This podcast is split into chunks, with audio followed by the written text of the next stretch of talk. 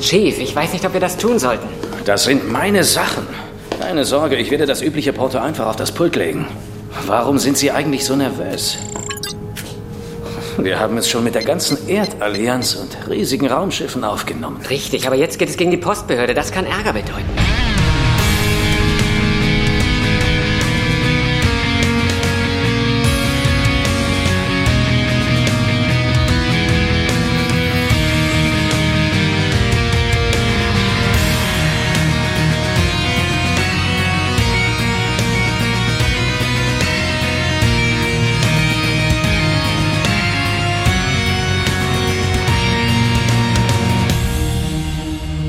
Willkommen zu einer weiteren Ausgabe von Der Graue Rat, der deutsche Babylon 5 Podcast mit einer verwegenen Theorie ganz am Anfang. Nämlich Michael York äh, hat mitgespielt, wenn nicht gar die Hauptrolle gehabt, in Logan's Run, was auf Deutsch hieß Flucht ins 23. Jahrhundert. Diese Folge von Babylon 5 spielt im Jahr 2260 im 23. Jahrhundert. Und jetzt kommst du, Alex. Wow, ich bin äh, äh, vollkommen äh, äh, geflasht durch diese Information. Aber äh, ich möchte an dieser Stelle eigentlich nur erwähnen, dass Flucht ins 23. Jahrhundert der einer der bescheuertsten deutschen Titel für einen Film ist, den es ja, jemals gab. Nach Notlandung auf Galileo 7. ja, genau. Oder schmerzende Erinnerung. Nein, also das, das, das ja. geht noch einigermaßen. Die alte Wunde öffnet sich. Ah, ja, ja. ja äh, wir reden heute über eine Folge äh, mit königlichem Besuch auf der Station. Äh, den Namen haben wir schon gesagt, schmerzende Erinnerung. Oder auf Englisch A Late Delivery vom Avalon, also eine späte Botschaft. Das hätte mhm. natürlich mit der mit der B-Handlung äh, besser gepasst, ne? Mit der spät ja, das, das ist das ist auch glaube ich ein Seitenhieb auf diese auf die äh, kommen wir gleich zu Aha, auf die auf die Posthandlung, die dann noch das wird mir jetzt erst klar. nebenbei noch stattfindet. Da habe ich gar nicht drauf. Ja, natürlich. Aber aber Ausgefuchst. Ausgezeichnet. ja. Aber sag doch mal, kennst du die Eckdaten von... Äh ich kenne tatsächlich die Eckdaten dieses guten Stückes. Und zwar äh, war die Erstausstrahlung in den USA am 22. April des Jahres 1996 und äh, bei uns in Deutschland am 15. Dezember desselben Jahres. Erstaunlich schnell für äh, 90er Jahre Verhältnisse, ne? Von April bis Dezember. Das stimmt. Aber das scheint sich jetzt so ein bisschen durchzuziehen, weil ich glaube, äh, so, so im, im wöchentlichen Verlauf äh, liegt das jetzt die ganze Zeit. Ich meine, so wir erleben aber noch, äh, glaube ich, in der vierten Staffel, dass sich das dann wieder auseinanderdriftet. Also ich glaube, dass die deutsche Ausstrahlung das dann irgendwann mal pausiert hat. Und das war dann der Moment, wo ich dann über finstere, ja. schattige Kanäle sozusagen VHS-Kassetten aus den Staaten bekommen habe. Hoffentlich musstest du dafür nicht zu viel Porto zahlen. Äh, nein, die, die kamen die kam ja irgendwie zu einem Bekannten, der in Köln wohnte. Und äh, von Köln äh, zu mir ging es relativ einfach, weil das war die Zeit, wo ich mich mhm. immer auf dem Kölner Trackdinner rumgetrieben habe. In, in ah, einem Sportcenter in Köln-Ehrenfeld. Nee, nicht Köln-Ehrenfeld, das war woanders. Das war, das war sehr speziell. Wer, wer auf die Idee gekommen okay. ist, ein Trackdinner in einem Sportzentrum zu veranstalten, äh, dem gebührt eine Krone. Da clashen doch die Welten aufeinander. Kommen die dicken Drecker. Äh, Kappler. Nee, äh, Dom Jot spielen Mensch. Ja. Paris Squares und sowas kann man da vielleicht auf dem Sporttreff auch mal einführen. so, äh, äh, zurück zur Folge. Die wurde nämlich geschrieben von äh, J. Jawohl. Michael Straczynski und äh, Regie führte der gute Mike äh, Vija, Vija, Vija, sagen wir einfach mal. Ja, Vechar, ich habe keine Ahnung. Vielleicht. Auf jeden Fall hat die Folge nach dem P5-Rating äh, 7,79 Punkte abgeräumt bei den Amis und äh, bei uns in Deutschland äh, naturgemäß ein bisschen verhaltener ist sie auf 5,4 gekommen. Ja, äh, habe mich ein bisschen gewundert, dass die Deutschen da so kritisch waren. Aber ich habe da eine verwegene so. Theorie, die ich dann gleich am Anfang in den Raum schmeiße. Ähm, hätte ja. man statt äh, König Artus nämlich Barbarossa zurückgeholt, ja, dann oh. wäre die Folge natürlich ein glatte 10 gewesen in Deutschland. Wir wissen ja alle, Barbarossa, Friedrich der nicht der Große, ja. auch nicht der Zweite, das ist der gleiche. Nee, Fried der andere Friedrich, der erste Friedrich, ne, der in, äh, in einem Berg immer noch sitzt und sein Bart wächst, sein roter Bart wächst immer weiter und wartet drauf, dass sein Volk ja. ihn ruft, wenn er in Stunden der Not seinem Volk wieder zur Seite springen kann. Erstaunlich, wie sich die Legenden ähneln, ne? Also es muss doch irgendwann mal das, äh, das äh, teutonische Remake von Babylon 5 kommen, wo man all diese fantastischen Ideen umsetzen kann. ich wurde vermisst, habe ich gehört. Äh, nein. Ich stelle mir vor, wie dann die Szene ausgesehen hätte mit ähm, unserem guten Marcus, der, der, den, der den König begrüßt. Warten Sie, ich bin zufällig Deutscher. Marschieren Sie einfach hier rüber. oh Gott. Jetzt fragt ihr euch sicher, wovon reden die um alles in der Welt. Äh, deswegen. Ja, das sollten wir vielleicht sollten ein bisschen aufdröseln.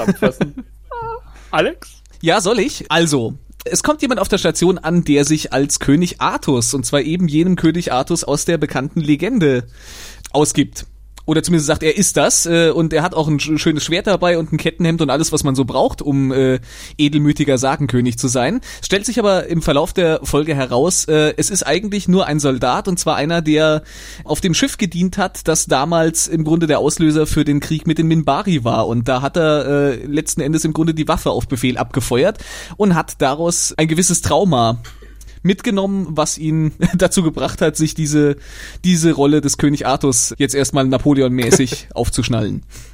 So war bei Barbarossa, äh, König Artus, Napoleon. Ja, aber ich meinte jetzt in diesem berühmten äh, Klischee, dass sich verrückte Menschen irgendwie als irgendwelche ja, Feldherren. Gut, da wäre natürlich äh, wirklich Artus Dann nicht die, Grunde. die erste Wahl bei mir gewesen. Dann vielleicht wirklich irgendwie Napoleon.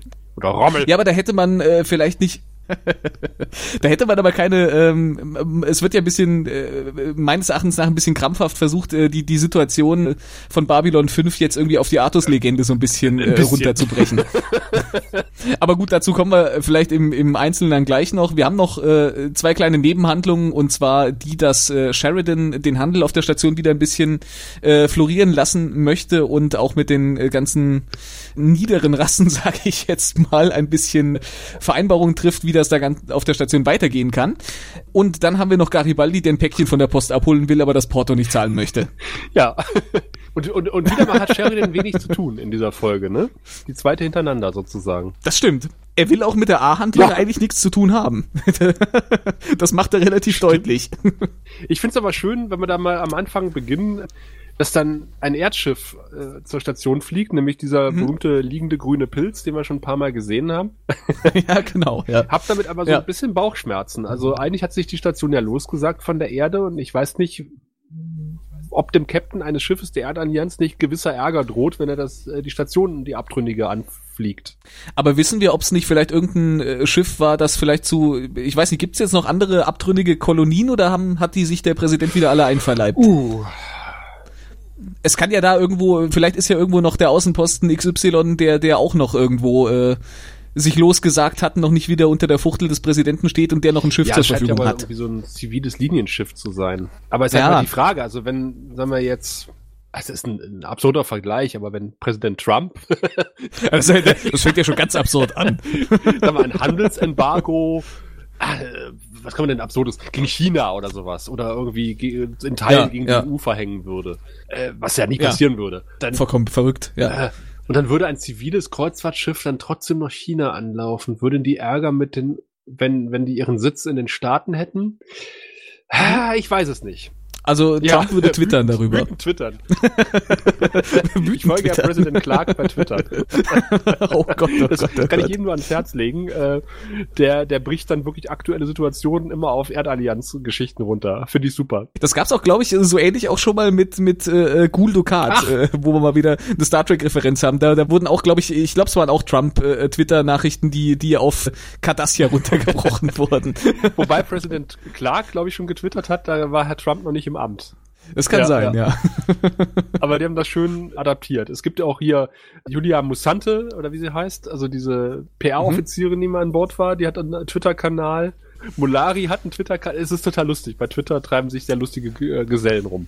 Aber ich fand's, um zum Schiff nochmal zu kommen, ich fand es irgendwie ja. ganz, ganz, äh, ganz schön und ganz nett. Also wirklich nett, mhm. dass gesagt wird, naja, die Station ist natürlich auf die Gebühren, auf die Dockinggebühren äh, angewiesen, die die Schiffe dann mit sich bringen. Weil natürlich, man hat sich von der Erde losgesagt, damit ist dann das finanzielle äh, Subventionsbudget äh, doch deutlich gesunken auf null. ja, kann man glaube ich Und so muss sagen. man halt gucken, wie man an Geld kommt, ne?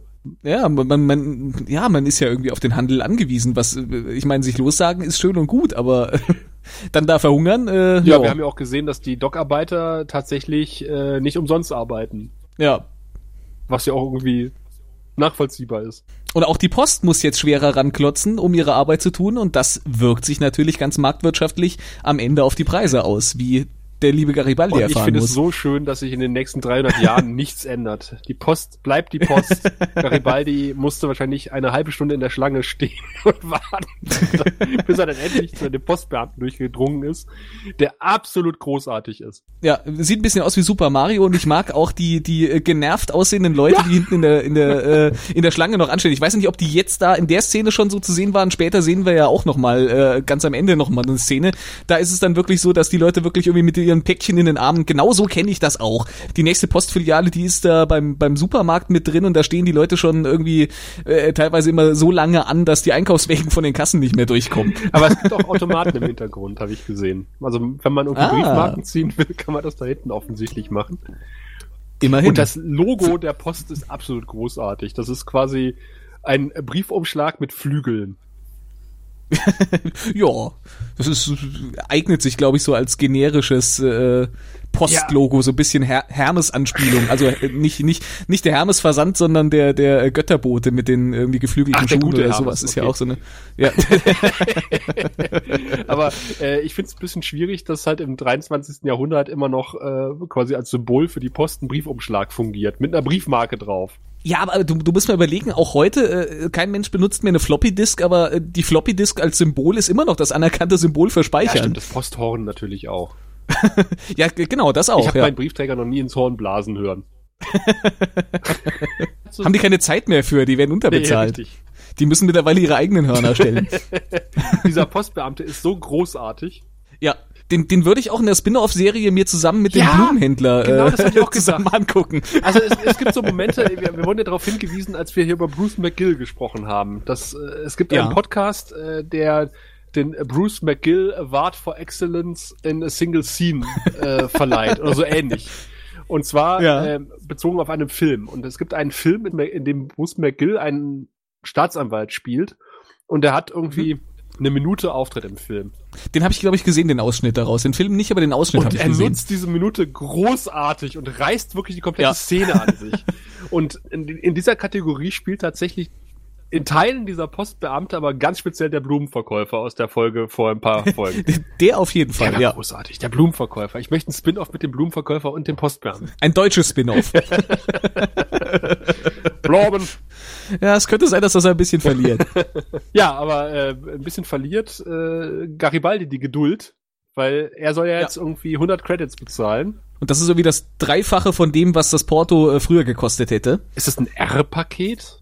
Ja, es scheint so. Also auf jeden Fall muss er als Empfänger das Porto Ist ja der zahlen. Nachname äh, als Bezahlart gewählt. Ja, ja. Oder es war irgendwie, äh, äh, bitte freimachen, falls Marke zur Hand. Aber ich finde, ich finde das komplette, also dass sie extra ein Post-Office gebaut haben für, für diese Folge, Ja. finde ich großartig. Ich finde, das, Das ist schon, das ist schon das wirklich ist auch gut. wirklich gut gelungen. Also es sieht, es wirkt Ja. aus wie ein Postamt, ne? Kartenschlitz und sowas daneben. Garibaldi hat noch seinen Arm bandagiert. Und ich muss ja auch ganz ehrlich sagen, dass ich äh, die Argumente des Postmanns jetzt durchaus nachvollziehen kann. Also ich finde das sowieso erstaunlich, dass, dass man einfach nochmal so irgendwie so ein Warenpäckchen jetzt äh, von der Erde zum, zum äh, abtrünnigen Außenposten schicken kann. Dass das jetzt in Anführungszeichen nur das dreifache Porto kostet, das ist ja schon fast Er ein sagt ja Schnapper. so, sie mussten sich ja von der Erde los sagen. Wir müssen jetzt gucken, wie wir die Pakete an Genau. Bord kriegen. Das kostet halt. Ja, ja, ja. Das, das finde ich durchaus Ja, auf einleuchtend. jeden Fall.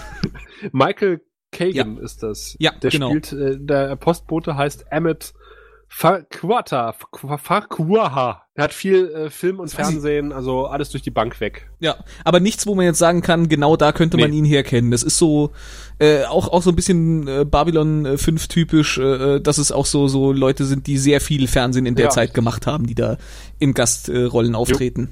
Und ich glaube, als nächstes sehen wir dann auch schon unseren äh, Nee, König. mal, aber- ja, Ist doch absolut geil. Wo Garibaldi sagt, ja, wissen Sie überhaupt, was in dem Paket drin ist? Es sind hier Anchovies drin, und Peperoni und äh, Knoblauch. Und, äh. und er scheint ja so voll drauf einzugehen. Also das passt auch so ein bisschen zu dem Super Mario-Image, dass er dann so, ah, Mamma Mia. Die und der Vater, sind es die kleinen Peperoni oder die, und, und Garibaldi, nein, das sind die großen. Und er nimmt dann die Hände von der Kiste und im Moment nutzt der Postbote halt voll aus, supp, und nimmt, nimmt das Paket wieder weg. Und man so, jo, das kostet 100 Dollar. Da hat der Garibaldi schön vorgeführt. Ja, super, oder? Ganz großartig. Wenn man die Post ist, darf man auch mal den Chef der Sicherheit verarschen. Zumindest für den Moment. ja. Ja, jetzt sind wir tatsächlich äh, in dieser merkwürdigen Traumsequenz auf, oft auf dem Schiff ja. und es ist sehr artsy, ne? So. Ja, es ist äh, es ist auch schwarz-weiß und und irgendwie äh, ein merkwürdiger langer Gang mit ganz vielen Türen und und irgendwie äh, äh, ich, ich weiß bis jetzt immer noch nicht so hundertprozentig, was mir diese Szene jetzt so genau sagen sollte. Also ich, äh, ich, ich verstehe, dass das irgendwie symbolisieren sollte, dass er irgendwie getrieben ist und, und weiß ich nicht, aber das, das war mir schon so ein bisschen, das war so ein bisschen, ja, sehr arzi. ich darf aus meinen Notizen zitieren. Traumsequenz, ja. what the fuck? ja, richtig, genau. Ich glaube, ich glaube, das fasst es ganz gut zusammen, ja. Was mir aber aufgefallen ist, ist die ausgesprochen schöne Musik in dieser Szene. Da kommen auch die mhm. Didgeridoos zum Einsatz. Äh, hat mir, äh, das ist, ist ein bisschen aus dem Rahmen gefallen. Da hat Christopher Franke wirklich mal äh, die abgespaceden Instrumente aus dem, aus dem Schrank geholt. Ja, wobei äh, in dieser Folge ja, ja ganz viel, sagen wir mal, für Babylon 5 ungewöhnliche Musik vorkommt. Wir haben ja auch die ganze Zeit später äh, bei den ganzen König Artus äh, Szenen immer mal sehr, ja, ja fast schon so irische mhm. Flötenmusik und sowas, was, was äh, natürlich diesen, diese, diese Figur sehr gut begleitet. Nicht so schlimm wie in der Doctor Who Lichtfresser Folge. Mit dem Spielmannszug, der, ja. der offensichtlich vom Band kommt. Ja, ja, das ist ein bisschen übertrieben gewesen. Aber Raphael und ich und wir alle haben die Folge ja nun nicht verstanden, wurde uns ja gesagt. Gott sei Dank, ja. Dann sind wir ja schon bei Franklin und Marcus, die jetzt so sich darüber auslassen, dass das Leben nicht fair ist. Das fand ich einen sehr schönen Spruch. Mhm. Und Marcus sagt, nein, natürlich ist das Leben nicht fair. Wenn man davon ausgehen würde, dass das Leben fair wäre, dann müsste man sich Gedanken machen, warum man all die böden, böden Dinge ver verdient hätte die einem widerfahren. Ja. Und insofern habe ich ein großes äh, Vertrauen darin oder eine, es finde ich sehr beruhigend zu wissen, dass das Universum nicht fair ist. Ja, die deutsche Übersetzung, die die dreht's okay. wieder so ein bisschen merkwürdig und äh, äh, macht im Grunde da, draußen so nach dem Motto, äh, ja, wenn das Leben fair wäre, was was einem dann irgendwie erst noch alles blühen würde. Hä? Okay. Zumindest habe ich so aufgefasst. Vielleicht, äh, vielleicht äh, ist es auch nur merkwürdig form, äh, formuliert, aber ja. Lass mich mal in das Babylon 5 Universum von Thorsten Devi gucken. Mhm. Auf jeden Fall gibt's äh, noch vorher, also die, der, die Ausgangslage der Situation ist ja, dass es da eine Krankheit ja, gibt zwischen genau. den äh, armen Schweinen down below, äh, die die Marcus im Grunde frühzeitig entdeckt hat. Und äh, der gute Doktor dann auch wissen will, woher er das denn überhaupt erahnen konnte, weil diese Krankheit äh, wohl den Tag vorher noch überhaupt nicht im Grunde diagnostizierbar gewesen wäre. Und es handelt sich um irgendeinen, äh, ich, ich glaube irgendwie Banten Flu mhm. oder irgendwie sowas äh, heißt das Ding. Und das wird irgendwie ausgelöst äh, durch was, was man isst. Und äh, Marcus hat irgendwie die, die armen äh, Schlucker da unten beim äh, äh, Fressen aus der Mülltonne im Grunde äh, beobachtet und hat gesagt, na, da äh, kommt bestimmt was bei raus. keine Gruppe Ja, genau. Und auch da hat die Synchro wieder äh, bisschen zugeschlagen, weil wir nämlich im englischen Original äh, es so erklärt wird, dass äh, diese Krankheit ausgelöst wird, wenn Alien Food mixed in with human food and fermented. Ja. In der deutschen Übersetzung heißt es dann aber außerirdische Nahrungsmittel, die bereits in Verwesung übergegangen ja, sind. Wenn sie fermentieren, sind sie doch in Verwesung, oder? Ja, aber hier geht's so. nur um außerirdische Nahrungsmittel und im, im Original war es irgendwie, also man hat das Ganze wieder mal so ein bisschen irgendwie ah. verkürzt. Ich darf dir hm. zitieren, was äh, Thorsten Devi zu den Synchro-Bugs in dieser Folge schreibt. Die Episode ja. mag nichts taugen, aber wenigstens wurde sie gut übersetzt. okay, gut. Thorsten Devi legt sich erstmal beiseite hier. Aber dann, was ich dann, was, was dann folgt, ist Expositionsdialog aus Furchtbarste, oder? So, wir stehen Aber hallo. Ach, was genau. haben Sie denn hier für eine Brosche überhaupt? Und erzählen Sie was doch mal. Mit dieser Brosche auf sich. Und das erklärt aber die Frage, die wir mal hatten, als nämlich dieser, als Marcus nämlich an Bord gekommen ist, äh, verletzterweise, und Franklin doch die Brosche gesehen hat. Da haben wir doch gesagt, ja. eigentlich müsste er die Brosche doch kennen, weil er doch irgendwie mit den Rangern irgendwie vertraut war. Aber die Szene klärt uns auf, nein, Es war nicht so. Tja. Dafür erfahren wir viel über diese Brosche und über die mhm. Minbari-Ausbildung der Ranger, die offensichtlich nicht besonders äh, schön ist. Ja, und auch über die Minbari-Sprache, in der offensichtlich äh, äh Zukunft, Geburt, Beginn alles dasselbe Wort sind, was äh, die Sprache mir nicht besonders präzise erscheinen ja, lässt. Und die Minbari haben uns irgendwie äh, Schmerzen beigebracht oder sowas, ne? Und mhm. Franklin so, oh, da möchte ich gerne mehr drüber erfahren. Ja, es war irgendwie äh, äh Terror ja. oder oder äh, Terror im Original oder Schrecken in der deutschen Übersetzung, äh, äh, wie man ihn äh, auslöst, wie man ihn bringt und wie man ihn äh, aushält. Ja, oder wie man ihn sowas. Und, äh, so, oh, erzählen Sie ja, mir ja, genau, ja, sowas. ich so, äh, nein. Also so wie wie Marcus das gerade gesagt hat, hätte ich gesagt so, äh, äh, äh, ich muss weg. Das klingt aber interessant. Erzählen Sie bitte ja, mehr. Marke sagt natürlich auch das einzig Richtige. Nee, das wollen sie nicht. Ja. Sie werden ja quasi in jo. dieser Unterhaltung unterbrochen, weil jetzt betritt ja König Artus den Raum. Ja, er kommt an mit seinem Schiff, auf dem er vorher noch irgendwie einen Albtraum erlebt hat. Und äh, er hat auch sein äh, schönes Schwert Excalibur dabei, was dem Scanner nicht unbemerkt bleibt. Und ja, die Sicherheitskräfte, die finden das jetzt nicht so gut, wenn da jemand mit äh, dem übergroßen Brotmesser an Bord die kommt. Die Scanner haben es registriert. Ja, muss ja eigentlich fast. Also Energiesignatur werden sie wohl da nicht äh, festgestellt haben. Also muss man da schon irgendwie äh, relativ traditionell Metalldetektoren mäßig durchleuchtet haben, oder? Ja, wobei ich in einem anderen Podcast dann die Frage gehört habe, wie denn dann Talon sein Schwert auf die Station gebracht hat und Londo. Ja, vielleicht hat man danach mal ein bisschen an den Systemen gefeilt. Ja, das kann sein. Das war also in den Anfangsjahren von Garibaldi. ja, genau. Er ist ja doch lernfähig. Ja. Er hat sich ja gemacht in der letzten Zeit. Ja, seine Sicherheitsleute zeigen sie wieder mal vom Besten. Ja. Aber zum Glück ist ja Marcus zur Stelle und kriegt natürlich sofort mit, dass es sich um einen Briten handelt und um König mhm. Also der vorgibt, äh, König Artus zu sein und der kniet ja gleich vor ihm nieder und sagt, ja, äh, mein Lehnsherr, ich habe sie nicht gewählt. genau. Nein, im, im englischen Original wird's ja wird's ja absolut äh, schlüssig, weil sie halt beide einen britischen Akzent haben. Ich habe erst noch gedacht, ich habe es erst auf Englisch gesehen und dann auf Deutsch habe noch gedacht so, na in der deutschen Fassung wird das wahrscheinlich merkwürdig, aber irgendwie so ein bisschen, er sagt ja dann nur, ah, sie sind äh, sicher Brite, irgendwie sowas. Und naja gut, durch das Verhalten, weil er dann direkt sich so irgendwie so niederkniet, okay, äh, kann man das durchgehen lassen, dass er diese Erkenntnis dadurch gewinnt, finde ich. Wenn er sich sofort äh, ergeben hätte, die weiße Fahne geschwenkt hätte, hätte er gesagt, wer ist ein ah, Franzose gewesen? Ja. Schön, wir sind auf einer Wellenlänge. Naja, auf jeden Fall beruhigt Marcus erste Situation, aber geht dann einen Schritt zu weit, weil er sagt, ja, hier, wir treffen uns jetzt mit Mordred und mit äh, Sir Lancelot und äh, Sir Canahan und äh, Sir Robin. Ja. Brave, brave, brave, brave Sir Robin. Und er sagt, ah, äh, verarschen kann ich mich selber. Ich weiß, dass die alle tot sind und äh, ich habe lange geschlafen, aber hier bin ich wieder. Ich bin wieder da. Ja, er sagt auch, er weiß gar nicht, wie lange er weg war, aber nur ist er wieder hier. Ja. Marcus kann ihm trotzdem davon überzeugen, mal mitzukommen in die Krankenstation, um sich einfach durchchecken zu lassen, weil er sagt, das ist halt hier Usus auf der Station. Genau. Der Heiler muss mal drüber gucken. Genau. Und den, der Schamane. Was genau. in dem Fall von Dr. Franklin, glaube ich, auch ganz angebracht ist. Ja. Der zeigt sich auch gleich von seiner kompetentesten Seite. Immerhin, äh, habe ich, das habe ich mir noch notiert, immerhin steht da eine mhm. Wache auf der ja, immerhin. Also so klug waren sie dann doch, eine Wache mitzunehmen. Und ich war dann in der äh, jetzt darauf folgenden Besprechung mit, äh, mit Sheridan etwas irritiert, dass er den Artus offensichtlich auf der Krankenstation eingesperrt hat. Ja. Und ich war auch etwas irritiert, dass das äh, sofort angesprochen wird. Und erstmal, was Marcus in dieser Besprechung macht. Die, ja. die Konstellation ist halt sehr merkwürdig. Ne? Es sitzen halt am Tisch Garibaldi, Franklin, Marcus und Sheridan. Ja, und ich finde auch diese, ich finde find die ganze Diskussion da so ein bisschen. Also Sheridan wischt das relativ schnell weg und sagt, ich muss mich hier mit mit äh, Handelsgeschichten und und den den anderen Rassen hier auseinandersetzen. Ich habe keine Zeit für so einen Blödsinn, was ich durchaus nachvollziehbar ja. finde. Da, das ist jetzt auch nichts, wo was unbedingt Chefsache sein müsste. Vor allen Dingen die Überlegung so, ja, hm, könnte das denn jetzt wirklich sein und womöglich und vielleicht die Wollonen und äh, das sind jetzt irgendwie so Spekulationen. Also wenn ich Sheridan wäre, würde ich auch sagen, ja, Leute. Äh, könnt ihr euch irgendwie nachher in eurer Freizeit Gedanken drüber machen, jetzt erstmal irgendwie die wichtigen Tagesordnungspunkte? Jein.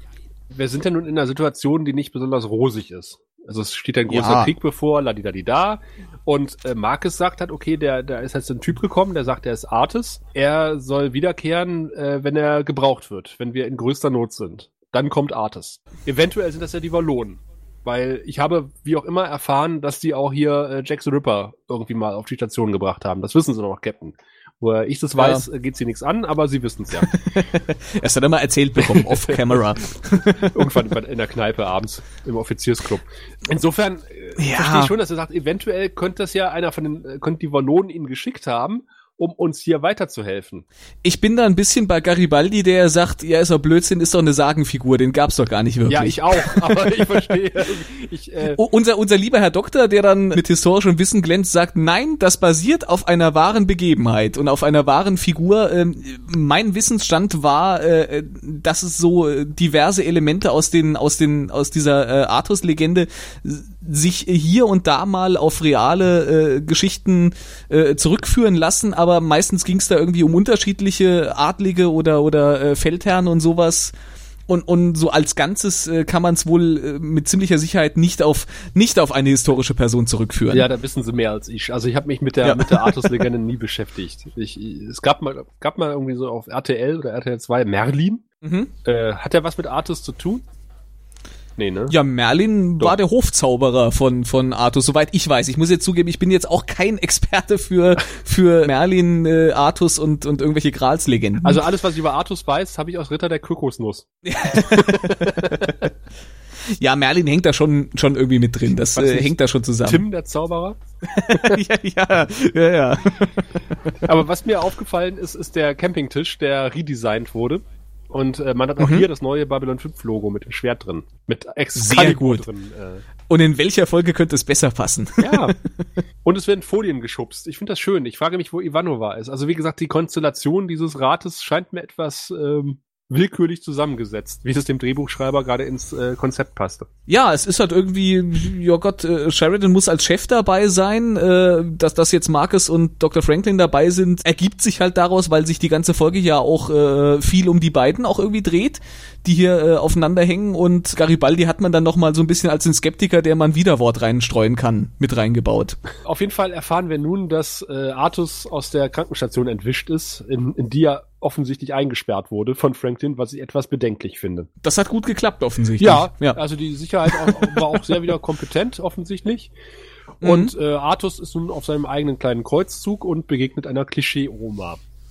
Ja, einer traurigen Klischee-Oma, der sie äh, klischeemäßig äh, die letzte Erinnerung an ihren toten Ehemann äh, geklaut haben, weil das ein Foto war, was in einen schönen Rahmen eingebettet war, der viel wert gewesen sein muss. Ja, ganz interessant ist die die die Oma, die alte Dame, die die Oma spielt, mhm. ist Donna Hardy, äh, die 1912 mhm. geboren wurde und 2011 Hui. gestorben ist im zarten Alter von 98 Jahren.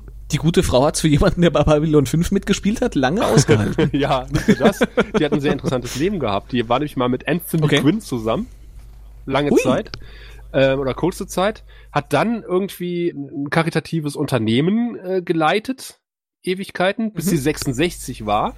Und mit mhm. 66 hat sie gesagt, was mache ich denn jetzt? Ach, ich werde Schauspielerin. Jo, und hat dann in nicht? diversen Filmen mitgespielt, unter anderem in Running Man und hat ah, quasi okay. äh, nicht nur Arnold Schwarzenegger Filme erlebt, sondern mit allen großen Hollywood-Größen hat die schon zusammengearbeitet. Nicht schlecht.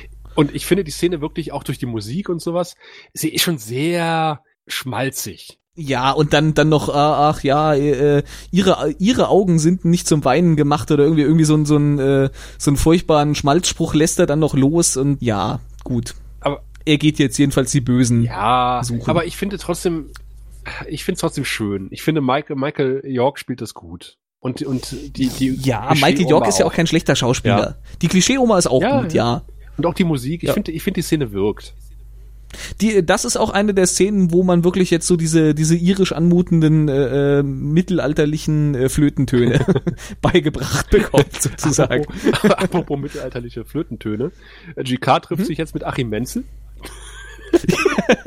das habe ich auch, äh, habe ich mir auch fast gedacht. Und vor allen Dingen habe ich mir gedacht, irgendwie alle, die mit mit Kommunikation und Übertragung von sowohl Gütern als auch äh, Nachrichten zu tun haben, äh, die müssen scheinbar einen Schnurrbart tragen. Für einen kurzen Moment habe ich am Anfang gedacht, ist das jetzt auch wieder der Postmann?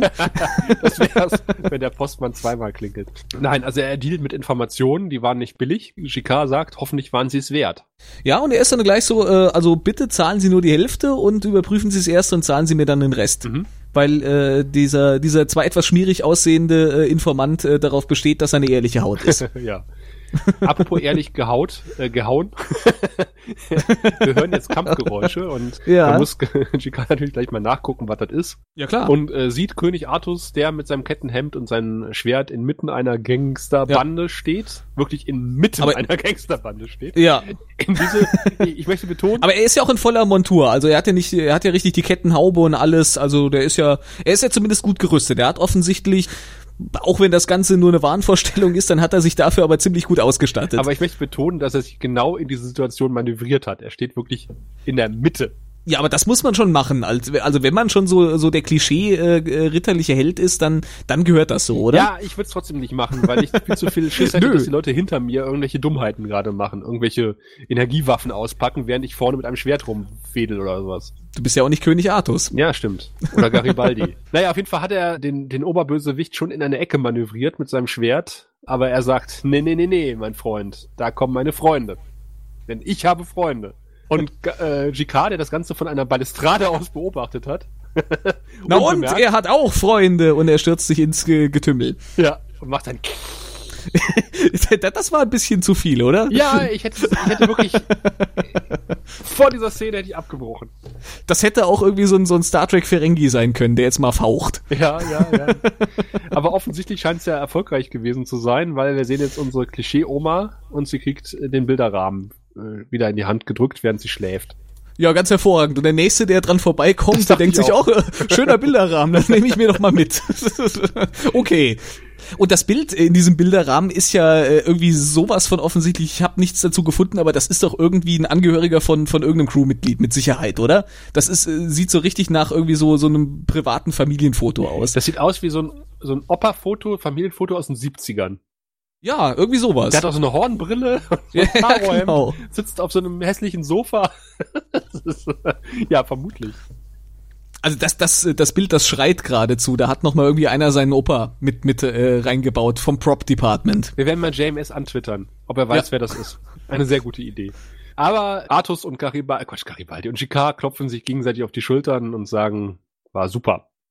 Und die klopfen noch ein bisschen mehr in sich rein. Ja. Aber warte, bevor sie in sich reinklopfen, ist Garibaldi mit einem ganzen Suchtrupp auf der Suche nach dem Typen mit dem Schwert. Warum auch immer. ja. Also so wichtig scheint der Typ nicht zu sein. Also, also kann der eigentlich gar nicht sein. Also warum gehen die mit einem Sixpack auf die Suche nach Artus? Ich, ich habe keine Ahnung. Also irgendwie insgesamt wird wird äh, dieser Artus äh, für wichtiger behandelt und zwar von von allen, die mit ihm zu tun haben, als meiner Ansicht nach das der Fall sein sollte. Ja, Weil letzten Endes ist es nur ein Verrückter ja, mit einem Schwert zwar, aber mit, immerhin. mit einem mit einem Schwert. Aber äh, Entschuldigung mit der mit der Strahlenwaffe gegen Schwert. Ja, kann man auch kurz einen Prozess machen. Braucht man nicht für sechs Mann für er bringt ein Schwert mit zur, zum Duell, äh, zur Schießerei. zur Schießerei, genau. aber die Kneipenszene finde ich großartig. Weil GK und Artus Ah, hauen Ja. sich jetzt einen nach dem anderen hinter die Binde und, Mhm. und werten den Kampf aus. Und ich finde, er spricht einem so aus dem Herzen. Also ich glaube, das ist das, was viele Leute wollen. Weißt du? Also genau das, Ja, was er sagt. ja. Es, gab, es gab überhaupt keine moralischen Zweifel. Wir waren die Guten, die waren die Bösen. Und wir haben uns verdroschen gegenseitig. Und es war ein äußerst befriedigendes Plumps, als die Bösen zu Boden gefallen sind. Also mir ist das Ganze, mir wird das Ganze irgendwie, äh, es fängt äh, ganz in Ordnung an, aber für mich kippt das Ganze irgendwann dann so spätestens irgendwie, als er dann äh, GK zum zum roten Ritter schlägt und sowas. Da da finde da finde ich, da ist mir das echt ein bisschen zu viel geworden. Da finde ich auch irgendwie, da ist das äh, auch irgendwie out of character. Nee, ich finde, das passt super zu, zu ja? Ich weiß es nicht. der kennt ja die Artuslage nicht. Der weiß, da kommt ein, kommt ein Typ mit einem Schwert, der stellt Ja. sich ganz alleine in der ganzen Gangsterbande, weil er einer alten Dame helfen wollte. Und er, Ja. er scheint offensichtlich mal ein König gewesen zu sein, wo auch immer. Und, Okay. äh, und für ihn ist es einfach ein, ist es ein nobler Typ und das passt zu GKs Charakter. Der sagt, ja, klar, der kämpft für eine, für eine gute Sache und zwar ohne Rücksicht auf Verluste. Und äh, der macht mich jetzt zu seinem Ritter, warum nicht? Okay, aber dass er nachher äh, besoffen über den Tisch fallen muss, äh, ich finde, ich finde, da hat man ihn ein bisschen unwürdig zum Comic, äh, Comic Relief gemacht, oder? Ein sehr zufriedenstellendes Thumb. ja, da, das war ja auch noch alles okay, aber dass er dann am Ende auch noch irgendwie quer über den Tisch fallen muss beim Aufstehen, das äh, Wir haben ich ihn immer weiß den nicht. grünen Ritter genannt. ja. Nee, ach, das fand ich auch ganz gut. Nee, nee, weiß nicht. Das, das war mir ein bisschen zu weit getrieben. Ach, dann, also, dann findest du es wohl auch zu weit getrieben, dass Garibaldi mit seinem, sich als Sicherheitschef mit einem Untergebenen zusammen dienstlich in die Postfiliale einbricht, oder was? nee, das finde ich ganz richtig. Aber äh, unser guter Postbeamte, der äh, behält wieder mal die Oberhand, weil der hat das schon alles kommen sehen. Ja, der schläft offensichtlich in der Postfiliale. Ja. Dabei hat er doch auch ein Gratisquartier, wie wir am Ende der Folge noch ver verraten bekommen. Aber wie süß, ne? Er lässt erstmal äh, Garibaldi äh, stundenlang an diesem Schloss rumfummeln. Dann, Ja. dann lässt er es ihn das Schloss aufschießen. Und sobald das Mhm. Gitter hochgeht, kommt er so hinter den Tresen hervor mit seiner Taschenlampe und sagt so, das sind noch 10 Dollar mehr für das Schloss und macht das Gitter wieder runter. Der kann Garibaldi ziemlich gut einschätzen, würde ich sagen. Aber auch, dass Garibaldi wirklich als, als Sicherheitschef so ein, so ein Schloss aufbricht und sein, sein Untergebener, das finde ich, oh, den, den Spruch fand ich total super. Meinst du, ja, Schief, wir können doch nicht hier in die Post einbrechen. Natürlich können wir die Post einbrechen. Wir haben es mit der ganzen Erde aufgenommen. Ja, ja, ich weiß, aber das ist die Post, das ist was anderes. das ist wirklich, das bedeutet wirklich Ärger. Ja, das ist einfach nicht richtig. Das finde ich, das bedeutet wirklich Ärger, das ist die Post. Das finde ich super. Garibaldi, wenn es um wenn's um die Peperonis geht. Und zwar die, äh, was weiß die, die richtig großen äh, äh, Grünen oder Ja, ja, irgendwie sowas. versteht er keinen Spaß. versteht er keinen Spaß mehr. Pepperoni so groß wie Schlangen, sozusagen. Uh. Denn äh, von denen erzählt jetzt Artus, Mhm. dem guten Jicquard, nämlich, dass er in einer Schlacht von Schlag mich tot, Camlin oder sowas, glaube ich. Camelot. Nee, nee, Camelot eben nicht, weil es war die, die Schlacht von Camlin, glaube ich, oder. Es, es fing auch mit Cam an, aber es war, es war Camlin, glaube ich. Camelot. Camelot. Wo ist eine Attrappe? Psst. Auf jeden Fall, ähm, durch eine Schlange ausgelöst, äh, wurde eine, die blutige Schlacht ausgelöst, weil einer seiner Ritter eine Schlange gesehen hat und die mit seinem Schwert in zwei Hälften teilen wollte und das hat quasi ein anderer gesehen und hat das äh, missdeutet, diese Geste und Ja. damit ist diese blutige Schlacht ausgebrochen. Und wir sehen auch Ja, wieder Mist. einen Flashback zwischendurch und äh, Ja, auch wieder schwarz-weiß. auch wieder schwarz-weiß und wieso sehen wir ein Minbari-Schiff? Hm. Hm, das wird doch wohl nicht irgendwie eine Andeutung sein. Auf jeden Fall, bevor er sich noch weiter in der Vergangenheit ergehen kann, kommt auch äh, Marcus vorbei, der quasi die beiden in seiner Stammkneipe gefunden hat. Mhm. Weil das ist die Spelunke, in der Marcus auch immer sitzt. Ähm, Wo er sich immer seine geheimen Treffen mit seinen Informanten liefert wahrscheinlich. richtig. Und er sagt, komm Artus, wir gehen jetzt mal. Und er sagt, jo, wir haben jetzt lang genug hier gesessen. Und jetzt kommt die Szene, in der Chikar versucht aufzustehen und etwas schwankt und gleich wieder da liegt. Ja. Ich weiß, ich hätte ich hätte es nicht gebraucht. Ach, ich fand's gut. Ich fand's lustig. Na gut. Jetzt sind wir aber im Ratsraum, in dem Sheridan die anderen Welten davon zu überzeugen versucht, dass Mhm. man nicht ewig auf die Minbari angewiesen sein kann, sondern dass man ja durchaus Profit davon haben kann, Babylon 5 zu erhalten, weil das ist ein wichtiger Ja. Ort, wo man auch mal irgendwelche Verhandlungen führen kann und alles, was die dafür verlangen, ist ein Kriegsschiff, was die Station hin und wieder mal bewacht. Im Wechsel. Ja, und zwar von untereinander verfeindeten Parteien, aber man wird sich Mühe geben, dass da nicht äh, zwei Feinde gleichzeitig ihre Schiffe hinschicken. nichts schief Das ist schon mal, nee, das, das klingt nach einem soliden Plan. Das ist bestimmt auch überhaupt kein bürokratischer Aufwand.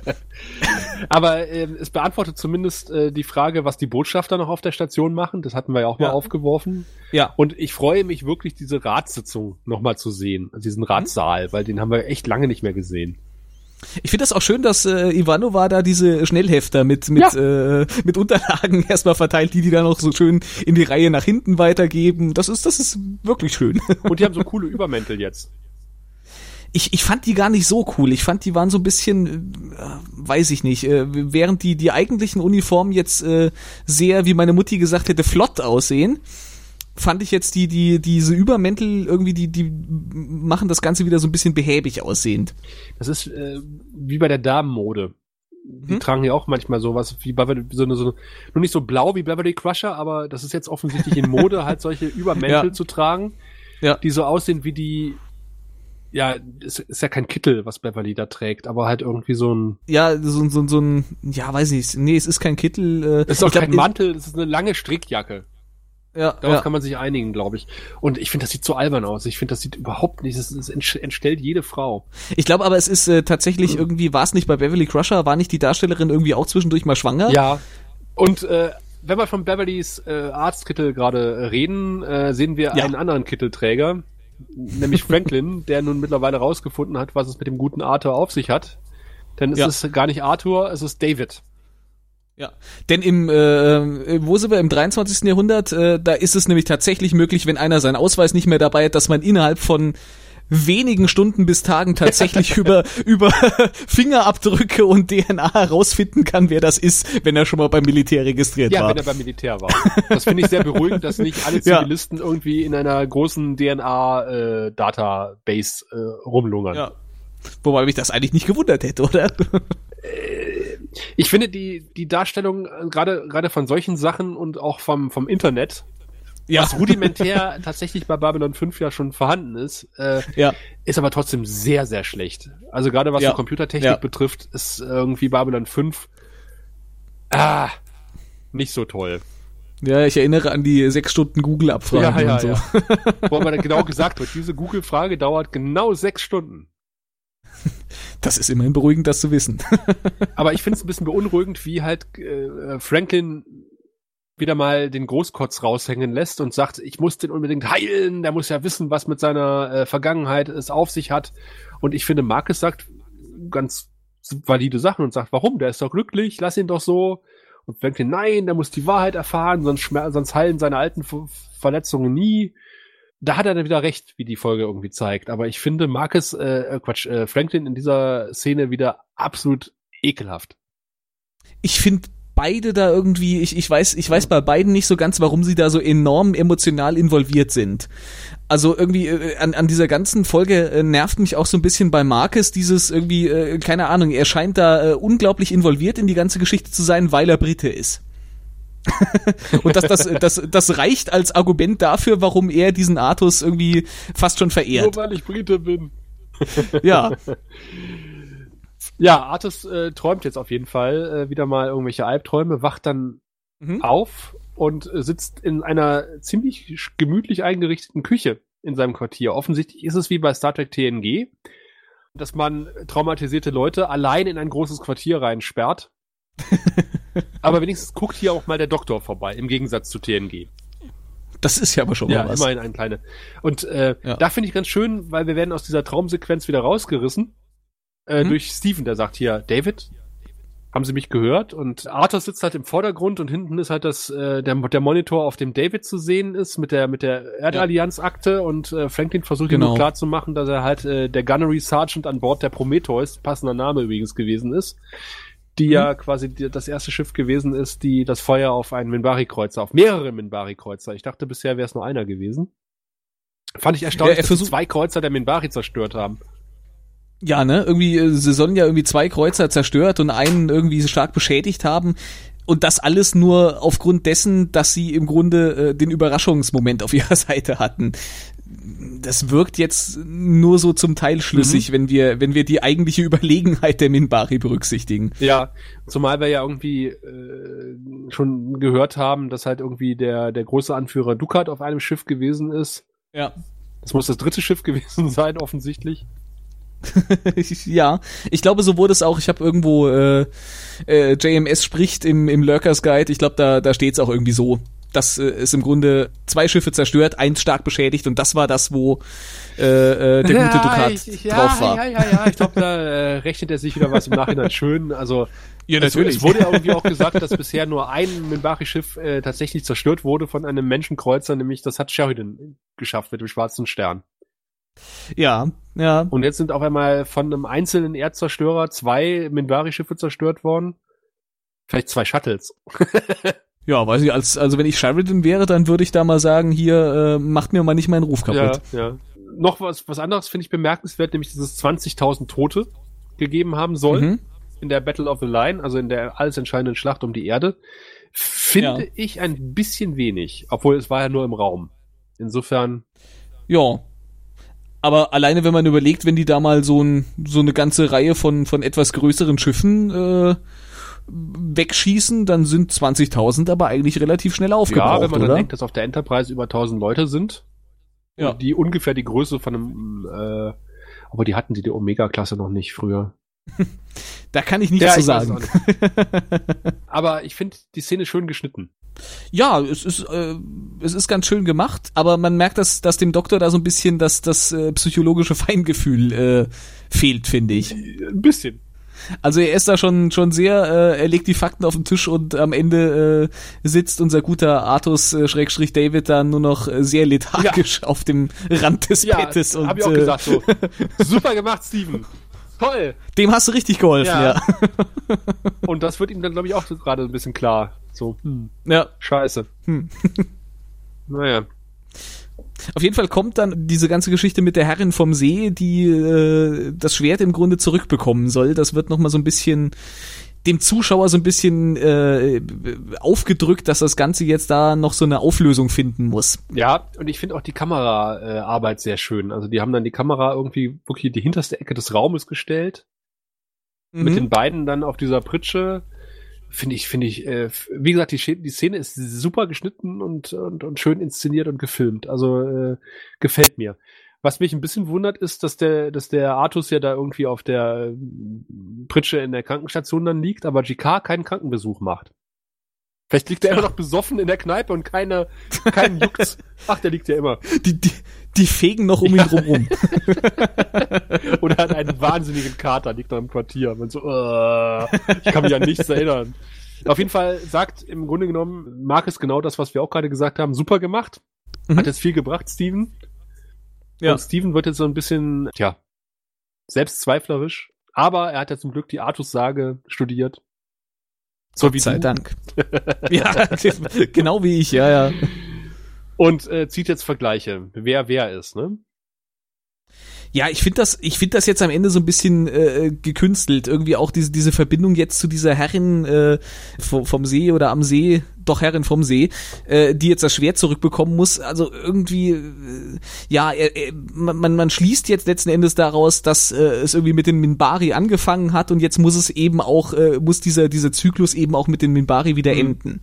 Vorher wird noch irgendwie so ein bisschen drauf rumgeritten, dass ja im Grunde äh, da- da- das Schiff äh, äh, die Analogie für das Schwert ist und sowas, aber sie, sie haben ja jetzt kein Schwert von den, äh, kein, kein Schiff von den Minbari bekommen, was sie jetzt in Minbari zurückgeben. Also da, da finde ich, das Ganze ist jetzt schon ein bisschen arg äh, krampfhaft Ja, konstruiert. die Len war natürlich auf dem Schiff, äh, das er fast zerstört Ja, hätte. ja. Also insofern, ja, ja, ja, ja, gut, aber das scheint ja mittlerweile fast Allgemeinwissen zu sein. ja, Was, die Len kommt jedenfalls und macht dann noch mal ein bisschen so einen Counselor-Shop. aber äh, auch da die Musik und die Inszenierung, äh, ich finde, das wirkt. Vor allen Dingen, es wird ja in dieser kompletten Szene kein einziges Wort gesprochen. Also die Len kommt ja rein und, und, und schwebt so mehr oder weniger auf, auf Artus zu, der mit dem Schwert, also äh, Marcus, äh, Quatsch, Frank hat ja gesagt, ich habe ihm mal das Schwert in die Hand gedrückt, in der Hoffnung, dass das Mhm. hilft. Super Idee. ja, Naja, jetzt liegt er da mit dem Schwert, also wie äh, quasi man das so ja aus den Filmen eigentlich kennt, ne? Wie, wie bei, bei Indiana Jones zum Beispiel, ne? Also wenn dann irgendwie so Mhm. ein, wenn Venedig in der Grabkammer ist, genauso sieht das halt aus. Der, Ja. der, der Artus liegt da mit dem Schwert auf der Brust und die Len fasst ihn halt an und äh, holt ihn quasi aus seinem äh, Tagträumen zurück und er überreicht ihr das Schwert. Und sie nimmt es an und lächelt so ein klein bisschen dabei, ne? Also sie verzeiht ihm quasi. Und ich finde die Szene, ich finde die großartig. Also sie ist super kitschig. Ja aber- eben. Da, da, das ist das ist meine Kritik daran. Die war mir auch so ein bisschen einfach, dass das kam dann so aus dem Ärmel geschüttelt und äh, jetzt haben wir noch ein schönes Happy End und, Und der Schmalz dringt aus den Boxen, ja, von Christopher Franke. Aber ah, tut mir leid, es wirkt. Also ich, ich, ich find's toll. Ich, ich mag die, ich mag die Szene. Ich mag die, ich mag auch, um da weg, vorwegtreiben, ich mag die Folge. Die ist mir auch in Erinnerung Ah. geblieben. ich mag die Szene nicht so. Vielleicht magst du ja die nächste Szene. Ja, es geht wieder zur Post, oder? Und eigentlich hätte auch John, Flee, John äh, Flynn C. der Sie Dritte Flynn. diesen Postboten spielen können. Der hätte auch noch gut reingepasst. Das stimmt. Der hatte auf jeden Fall den passenden Schnäuzer dafür. Ja. Auf jeden Fall, äh, Garibaldi knickt jetzt endlich ein und sagt, äh, na gut, verdammt nochmal, dann zahle ich halt diese 100 äh, Credits und der Postbote sagt, na ja, sehen Sie doch mal, ist doch auch gar nicht so viel Geld. Und äh, lässt sich erst noch, äh, erlaubt sich erst noch ein kleines Scherzchen, indem er, indem er eine äh, im Grunde identisch aussehende Kiste, die nur stark beschädigt ist, erstmal so auf den Tisch hebt. und Garibaldi guckt wortlos drauf. Garibaldi sagt dazu erstmal gar nichts, dann fängt der Postbote an zu lachen und sagt, äh, ja, kleiner, po kleiner Postbotenwitz und holt dann das tatsächliche Paket. Finde ich großartig. Also er reizt das auch aus, dieser gute Mann ja, von der Post. Das, das, der Post. ja, das glaubt er jedenfalls. Bis kurz darauf äh, Garibaldi ihm dann äh, mal ein bisschen was entgegenschleudert. Garibaldi bezahlt er erstmal und sagt dann so, mhm. äh, ja, vielen Dank, ich habe da noch eine Frage. Und er so, na klar, fragen Sie. Und so, Sie sind doch bei der Post. Natürlich bin ich bei der Post. Und dann so, also das Postoffice und Ihr Quartier, das ist doch alles von der Erde bezahlt worden. Ja, ja, Wer zahlt denn eigentlich dafür jetzt, wo wir uns von der Erde losgesagt haben? Und der Postbote meinte so, ja, ja, genau. Ah, wie viel? Und dann lässt sich Garibaldi bestechen vor allen Leuten. Ja. Also, erst bricht der Typ ins, ins, ins Büro der Post ein und dann lässt er sich noch bestechen. Was ist denn das für ein Vorbild? Also wir haben hier, wir haben hier schon so ein bisschen einen Rückfall in, in alte äh, Staffel 1 und 2 Muster von, von Garibaldi, muss man Na, sagen. Danke für Vorbild. Wahrscheinlich hat er gedacht, okay, wir haben es von der Erde losgesagt, jetzt äh, kann, kann, ich auch, kann ich auch Bestechungsgelder annehmen. und zwar 101 genau. Credit. Was ist mit den 10 Credits für Schloss passiert? Ja. Ja, die, die hat der Postbote trotz allem äh, scheinbar doch freundlicherweise unterschlagen. Stimmt. Der Postbeamte ist ja, ja kein Bote. ich find's auch super, wie halt in den, in den Regalen hinter ihm wirklich hoffenweise Zeug, irgendwelche Röhren und Schuber und Pakete. Ja. Das sind wahrscheinlich alles Poster von äh, Präsident Clark oder so, die ja noch liegen geblieben sind. Die Nightwatch, die Nightwatch-Poster, genau, die sind alle in den Röhren da drin. Die holt die nur keiner mehr ab. Das i-Tüpfchen an Realismus wäre es noch gewesen, mhm. wenn Garibaldi dann irgendwie das Paket bekommt, das Bestechungsgeld und der Postbote fragt, haben Sie mal drüber nachgedacht, ein kostenloses Konto bei der Postbank zu eröffnen? Weil das passiert mir jedes Mal, wenn ich zur Post gehe. Tatsächlich, mir ist es noch nie passiert. Die sind irgendwie drauf an, äh, aber ist offensichtlich eine Anordnung, dass die jedes Mal fragen, egal was man macht, also ich wollte mich beschweren, weil mein Paket ist hm. nicht angekommen und ah, ja, füllen Sie hier diesen Beschwerdebrief aus. Wollen Sie nicht noch ein kostenloses Konto öffnen? Nein. Ich sehe vielleicht nicht aus, als könnte ich was anlegen. Ich weiß es nicht. Mir passiert sowas nicht. ich leg mich gleich mit Ihnen an. Ja, genau. Ach ja. Dann kommt aber GK wieder äh, zum Einsatz, der äh, jetzt noch bei einer Verabschiedungssequenz mit unserem guten David Schrägstrich Artus. Also GK nennt ihn auch weiter Artus. Ja. Da sein darf. Genau. Mhm. Wahrscheinlich wurde er nicht informiert. Ja, und äh, der gute Artus Schrägstrich David soll jetzt eben im Grunde auf Nahen seine Tafelrunde weiter veranstalten, weil da brauchen sie edelmütige äh, Leute, die äh, für die Rechte der äh, Schwachen und Armen einstehen und außerdem ist er so jemand, der einen positiven Einfluss auf die Menschen um sich herum hat. Auch das braucht man David. da auch. Also ein bisschen Arthur steckt ja. offensichtlich immer schon in ihm. Das finde ich schön. Ja, ja. Naja, ich bin so ein bisschen, hm, ja, na gut. Sollen sie mal machen. Und dann kommt, äh, unterhalten sich, werden sie philosophisch und sagen, naja, es war wohl doch nicht Artus. Und dann kommt Kosch durchs Bild gerollt. Ja. Winkt mal kurz in die Kamera und verschwindet wieder. Einzig und allein, damit man sich auf ihn beziehen kann. Damit Markus sagen kann, ja, wollen Sie mir etwa weismachen, dass das nicht Merlin ist? Stimmt. Genau. Aber ich dachte auch so, ach guck mal, Kosch, den habe ich ewig nicht mehr gesehen. Ja. Der spielt ja auch noch mit. Ja. Ja, der war schon immer hier. Ja, stimmt. Mal gucken, wie lange noch da ist. Ja, und jedenfalls Markus äh, äh, ergießt sich dann daran, ja, äh, es könnte doch ah. sein, Merlin, der sollte ja Wissen über die Zukunft haben oder irgendwie rückwärts altern und sowas. Und wie wär's denn, wenn in Wirklichkeit wir hier im Grunde das Vorbild für die Tafelrunde waren, etc. bla. Und dann äh, erzählt er noch, wer, wer welcher der, der Ritter sein könnte äh, und etc. Aber eine Position bleibt offen, ähm, mhm. die ich nicht zuordnen konnte, weil ich einfach mit äh, der Sage nicht vertraut bin. Morgan Le Fay ich äh, weiß es aber auch nicht mehr genau. Wie gesagt, ich bin auch, ich, ich, ich kenne den Namen, aber ich weiß jetzt, ich weiß jetzt die genauen Zusammenhänge in der Artus-Legende kann, kriege ich da auch nicht mehr nee, auf die Reihe. Nicht. Weißt du, wer sich auch garantiert nicht mit der Artus-Legende vertraut gemacht hat? Na? Der gute Wir. Und der wird uns jetzt mal unser Wertungssystem erklären. Das sagst du jetzt ja, so. Ich behaupte es einfach mal. Sehen Sie, wir Centauri haben sechs äh, und jede Zahl steht für ein bestimmtes Niveau von Intimität und Lust. Also es beginnt bei eins und das ist, na ja, ja, ja. Dann kommt zwei und wenn man fünf erreicht hat, dann... Äh, ja, ja, schon gut, ich habe verstanden, alles klar. Und ich glaube, ich war noch nie so gespannt wie heute, weil schon im Vorgespräch klar wurde, dass Alex die Folge nicht so toll fand. Und ich habe mehrfach rausklingen lassen, dass ich sie extrem kitschig, äh, aber trotzdem sehr schön fand. Ja. Und ich möchte das unterstreichen durch ein Zitat von JMS aus äh, JMS spricht, ja. aus dem Lurkers Guide. Da hat er nur erwähnt, wie gut er selber die Folge ja, findet. Aber ich meine, Michael, jo Michael York ist natürlich auch eine Bereicherung für jede Folge. Ja, natürlich. Aber ich finde, er hat einen Satz gesagt, äh, den möchte ich so nehmen und ihn einrahmen. Er sagt nämlich, mhm. die Fähigkeit, jemanden zu verzeihen, ist sicherlich eine der nobelsten Grundsätze empfindungsfähigen Lebens. Mm, das kann man ja auf ein Kissen ja. sticken. Ja, hat er durchaus recht, glaube ich. Ja, finde ich schön. Ich finde, das ist ein, ein mhm. sehr schöner Satz. Das zeigt, was für unnoble Tiere Elefanten sind. ich, wegen dem Gedächtnis, ja. Ich, ich, ich würde des, ja. deswegen auch deine Peniswertung verzeihen, die du jetzt äh, uns äh, mitteilen mhm. wirst.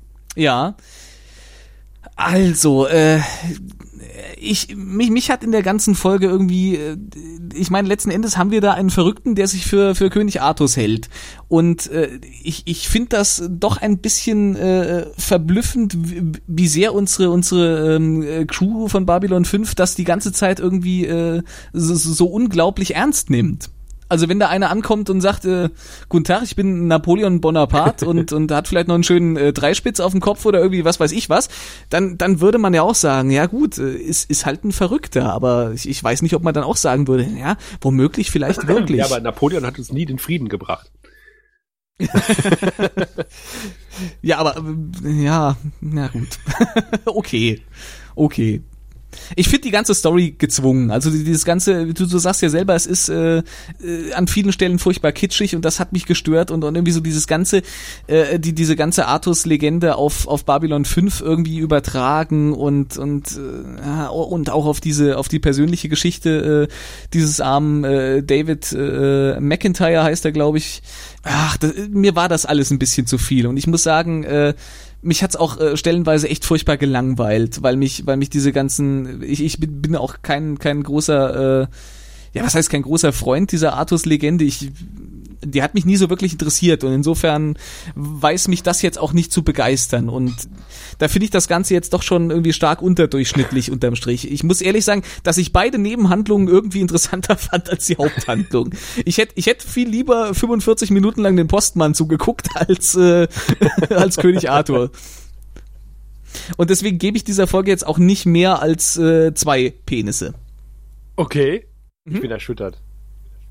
Tja, also ich habe auch mit der Artus-Legende nicht so viel am Hut. Ne? Also ganz, ja. ganz ehrlich, ich bin damit nicht vertraut und äh, wie gesagt, hätte man äh, Friedrich den ersten Barbarossa in den Kiffhäuser gesetzt, allein weil es der Kiffhäuser ist, und wieder hervorgekramt, ja, dann hätte ich wahrscheinlich fünf Penisse gegeben für diese Folge. Allein weil es so absurd ge gewesen wäre, weil wahrscheinlich, wahrscheinlich keiner außer uns äh, mit Friedrich Barbarossa irgendwas zu tun hätte. ja. Den gab's aber wenigstens wirklich. Das stimmt. Aber ob er da wirklich im Küffhäuser sitzt, ist die andere Frage. Aber ja, gut, gut, das ist richtig. Nee, ja. aber ich meine, die Arztlegende ist halt ein bisschen ausgelutscht, ne? Und dementsprechend waren halt die mhm. Reaktionen, als es dann damals im Usenet hieß, in den 90ern, übrigens, wir machen hier irgendwie Artus. Und alle so, oh, nein, kein Artus. Das wird doch ätzend. Aber äh, gerade wenn man irgendwie diese Folge mit, mit Sebastian im, im Hintergrund hatte, dass die Wallonen mhm. tatsächlich irgendwie durch die Zeit marodiert sind und irgendwelche his historischen Persönlichkeiten eingesackt haben. Wahrscheinlich haben sie irgendwo so einen kleinen eingefrorenen Hitler auch noch. Wer weiß, wann man ihn wieder braucht. genau. Der bringt auf jeden Fall Ordnung ins Chaos. ja, fand ich die, fand ich die Herangehensweise sehr, sehr, ja, clever ist übertrieben, aber ich fand sie geschickt. Und habe gedacht, naja, es hätte tatsächlich, also man spielt ja so ein bisschen mit dieser Erwartungshaltung, dass da vielleicht doch mehr dran ist, als man eigentlich dachte. Und dann ist es halt ein Kriegsveteran, der ein Trauma hat. Und ich finde, das Thema finde ich auch sehr schön, dass man halt irgendwie mal auch mal zeigt, dass halt dieser Krieg irgendwie äh, Spuren hinterlassen hat bei den Leuten. Und äh, ich finde mhm. ich finde die Musik großartig. Ich finde den Schnitt toll in weiten Teilen. Ich finde natürlich die Nebenhandlung mit der Post finde ich super. Und tatsächlich ist es ja so, dass Sheridan sagt, lass mich doch mit diesem Artus in Ruhe. ja, das habe ich aber auch die ganze Zeit gedacht. und im Grunde ist es ja nur äh, Marcus und Chicard, die da so eine Obsession mit haben. Und natürlich dann Franklin, nachdem er dann erkannt hat, aha, da könnte ein Patient hinterstecken, um dem ich mich jetzt auch Chefarztbehandlungsmäßig hinterklemme, obwohl er nur gesetzlich versichert ist. Wenn überhaupt. so würde kein Arzt reagieren. Der würde erstmal gucken, was zahlt die Krankenkasse. Ja. Naja, auf jeden Fall ich, ich finde sie toll. Ich mag die Folge. Die, die, die, Tja. die zupft bei mir Seiten, äh, die ich nicht missen möchte. Und ich finde sie tatsächlich überdurchschnittlich. Und, okay. und äh, ja, nenn mich sentimental, aber ich sage äh, mindestens vier von sechs Penissen, wenn nicht gar viereinhalb. Einfach, weil. Ah dann nenne ich dich noch ganz andere Sachen, aber das, das lassen wir jetzt ja, raus. Nein, ähm. es sei dir gegönnt. Nein, es ist einfach, äh, auch nach diesem ganzen Hin und Her über diesen Lossagen von der Erde und hier Raumkampf und da mhm. und keine Ahnung was, finde ich, äh, tut so eine Folge einfach und dann, äh, wir, wir decken mal über den, den Mantel des Schweigens über diese Folge mit den Nightwatch-Hinterbliebenen das ist so wie Family nach Best of Both Worlds. Einfach mal auch mal so eine Folge, wo man durchatmen kann.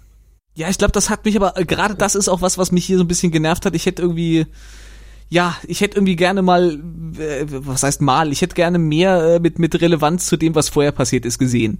Weil es halt gerade so richtig schön Fahrt nee, aufgenommen ja, hat. Ja, ja, ja. Aber du kannst ja nicht nur, sag mal, du kannst ja nicht nur Highlights aneinander packen. In einem, in einem guten Musikstück brauchst du auch mal leise Passagen. Wenn es nur ja. äh, dir um die Ohren donnert, bist du bei Wagner. Und du weißt, wer Wagner gehört hat.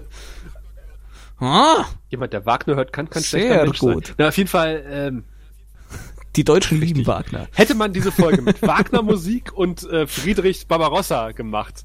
Sechs von sechs Penissen. Aber stramme Penisse. Ja, schöne Ritter Ja, auf jeden Fall.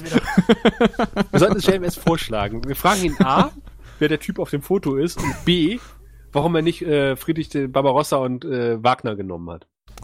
PS, wie ist das denn jetzt mit den weiblichen Geschlechtsteilen bei Centauri? da freut er sich. Ah. ja, es war auf jeden Fall noch mal eine Gelegenheit durchzuschnaufen, bevor es dann in der nächsten ja. Folge äh, tatsächlich wieder in die richtige Haupthandlung geht.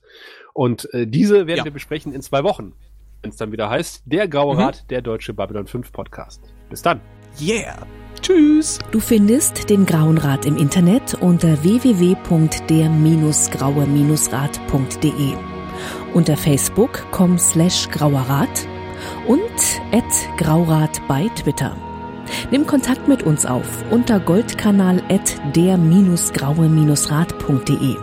Benutze das Plugin auf unserer Seite oder ruf uns einfach an unter 0355 547 82